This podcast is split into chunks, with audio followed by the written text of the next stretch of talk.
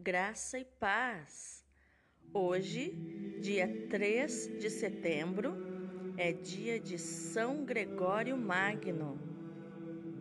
Hoje celebramos a memória deste Magno, que significa grande de Cristo. São Gregório I, nascido em Roma no ano 540, numa família nobre que muito o motivou à vida pública.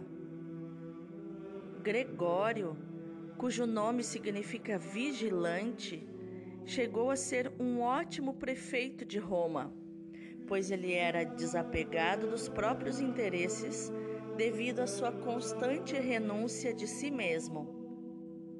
Atingido pela graça de Deus, São Gregório chegou a vender tudo o que tinha para auxiliar os pobres e a igreja.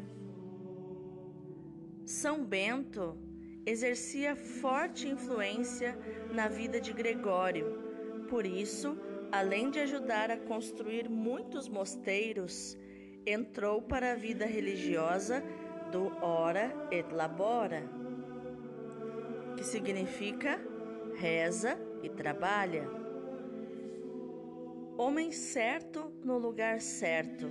Este foi Gregório, alguém de senso de dever, de medida e dignidade, um verdadeiro protagonista. Além da intensa vida interior, bem percebida quando escreveu sobre o ideal do pastor, abre aspas. O verdadeiro pastor das almas é puro em seu pensamento. Sabe aproximar-se de todos com verdadeira caridade. Eleva-se acima de todos pela contemplação de Deus. Fecha aspas.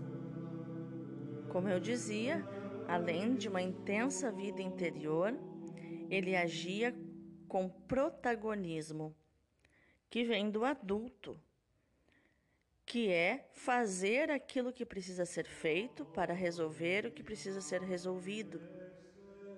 Com honestidade, responsabilidade, temperança, prudência e coragem.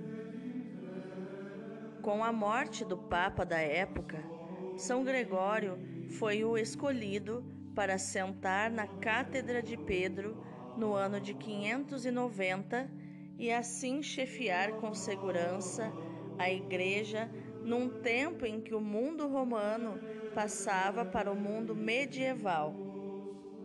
São Gregório Magno, Papa e doutor da Igreja, que conquistou o céu com 65 anos de idade, no ano de 604, deixou marcas em todos os campos, valendo lembrar que na liturgia há o canto gregoriano, o qual eleva os corações a Deus, fonte e autor de toda a santidade.